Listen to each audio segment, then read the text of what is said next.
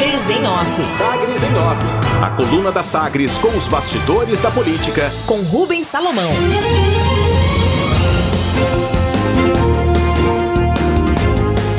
Episódio com Braga Neto aumenta a união contra voto impresso a ser enterrado em agosto.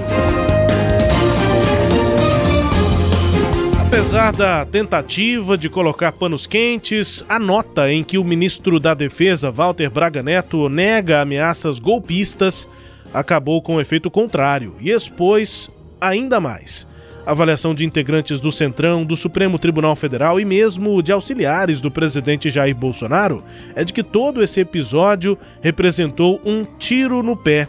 Resultado, partidos garantem que a articulação para derrotar o voto impresso ficou ainda mais sólida em Brasília e ganhou também o suporte popular.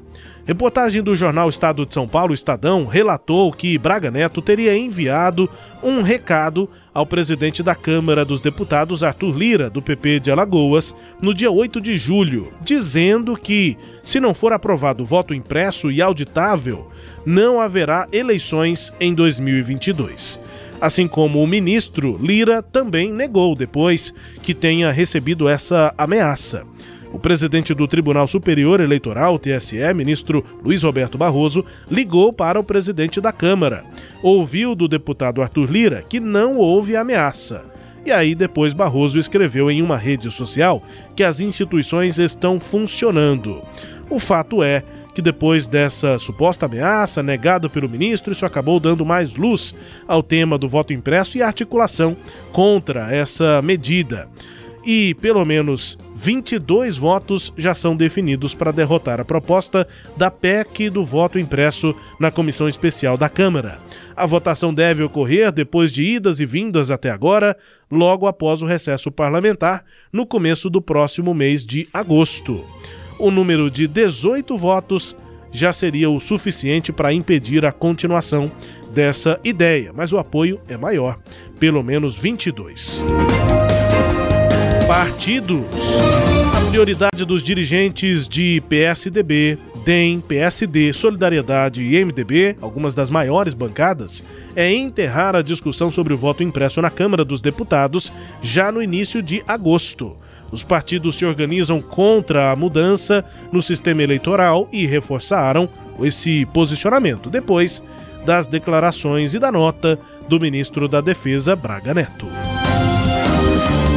Mercado.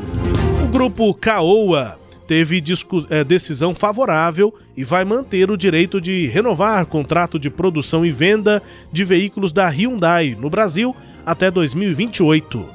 A confirmação vem de Frankfurt, na Alemanha, de um tribunal arbitral da Câmara de Comércio Internacional e contraria a intenção da marca coreana Hyundai, que tentava outras alternativas para o mercado brasileiro. Por aqui, a Hyundai buscava renovações por prazos mais curtos com o grupo Caoa, de dois ou três anos. Desde 2018, o grupo brasileiro mantém a operação por meio de liminares, obtidas pela defesa do escritório de advocacia Sérgio Bermudes, no Tribunal de Justiça de São Paulo. Agora, a definição vem, portanto, de uma Câmara de Comércio Internacional na Alemanha e a Hyundai vai continuar tendo seus veículos produzidos no Brasil pelo grupo Caoa, pelo menos até 2028. Prazo aí de mais 10 anos, prazo extenso, contados a partir de 2008, de, a partir de 2018. Nessa história, o grupo Caoa foi o primeiro a representar a Hyundai no Brasil e desde 2007 tem uma fábrica aqui em Goiás, em Anápolis, onde são produzidos veículos dessa marca e mais recentemente também da chinesa Cherry portanto, os negócios da, do Grupo Caoa mantidos aqui em Goiás, inclusive em Anápolis, com a continuidade do contrato com a Hyundai. Negacionismo. A secretária estadual de Educação, Fátima Gavioli, informou que 453 profissionais da rede estadual de educação se recusaram a tomar a vacina contra a Covid. A declaração ocorreu durante o lançamento ontem dos protocolos para o retorno das aulas presenciais na rede estadual de ensino. É lamentável, a secretária afirmou, aspas. No caso dos servidores efetivos, não há nada que impeça que continuem no trabalho, embora eu acredite que seja uma irresponsabilidade muito grande, fecha aspas, afirmou a secretária. Fátima Gavioli, titular da SEDUC, afirmou que 97,2% dos trabalhadores foram imunizados na rede de ensino do estado. Protesto. Oito cidades goianas devem receber manifestações contra o presidente Jair Bolsonaro neste sábado. As manifestações, os manifestantes pedem impeachment, aceleração da vacinação no país, além de ampliação do auxílio emergencial até o fim da pandemia de Covid-19 no país. Além de Goiânia, Anápolis, Cidade de Goiás, Catalão, Aparecida de Goiânia, Jataí, Iporá e Goianésia marcaram manifestações contra o presidente, ou pelo menos registram organização para isso.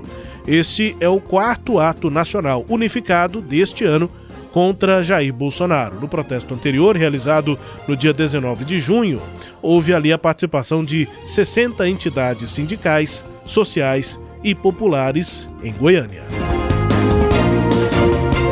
Destaques de hoje da coluna Sagres em Off, Kleber Ferreira. Do Braga Neto, é, ela sepulta de uma vez por todas a possibilidade de ter o voto impresso na eleição do ano que vem. Já havia uma, uma resistência grande, agora com 22 votos já declarados contrários, precisa de, de 18 para derrubar a proposta de emenda à Constituição, já tem 22, não vai passar. Agora, há um fato que precisa ser é, debatido nisso aí, porque se o Braga Neto negou, se o Arthur Lira negou, se as partes negaram, então, quem é que está confirmando que houve essa ameaça? Que as duas partes negaram e quem é que está confirmando? Que autoridade tem alguém para confirmar isso? A fake news parta de onde partir, inclusive do Estadão, é fake news e deve ser combatida. Agora, não tem ambiente para ter voto impresso, só não viu isso quem insistiu nisso até agora. Ah, vamos deixar para votar em agosto. Vai cair da mesma forma, já poderia estar em outro patamar. Esta discussão ainda está discutindo a probabilidade de voto impresso, sabendo que vai cair e já sabia, por isso adiou a votação. Então agora esse assunto será, será sepultado de uma vez por todas. Nós temos então 22 votos contra, não tem como. Agora, é, sobre essa questão da Hyundai, a, a Caoa e a Hyundai, é uma discussão que já vem arrastando há três anos. A, a CAUA tem produzido por força de liminares. Agora, em um tribunal internacional, ela ganha o direito de renovação, que aliás já estava previsto no contrato, de 10 anos. É que a indústria de automóveis queria derrubar essa cláusula contratual da reforma de 10 anos com a CAOA para passar para outra linha de fabricação. E a Caoa tem todo o parque industrial montado, inclusive aqui em Anápolis, como o, o Rubens bem colocou, e esse parque teria de ser ou vendido para nova concessionária ou desfeito ou aproveitado com outra marca.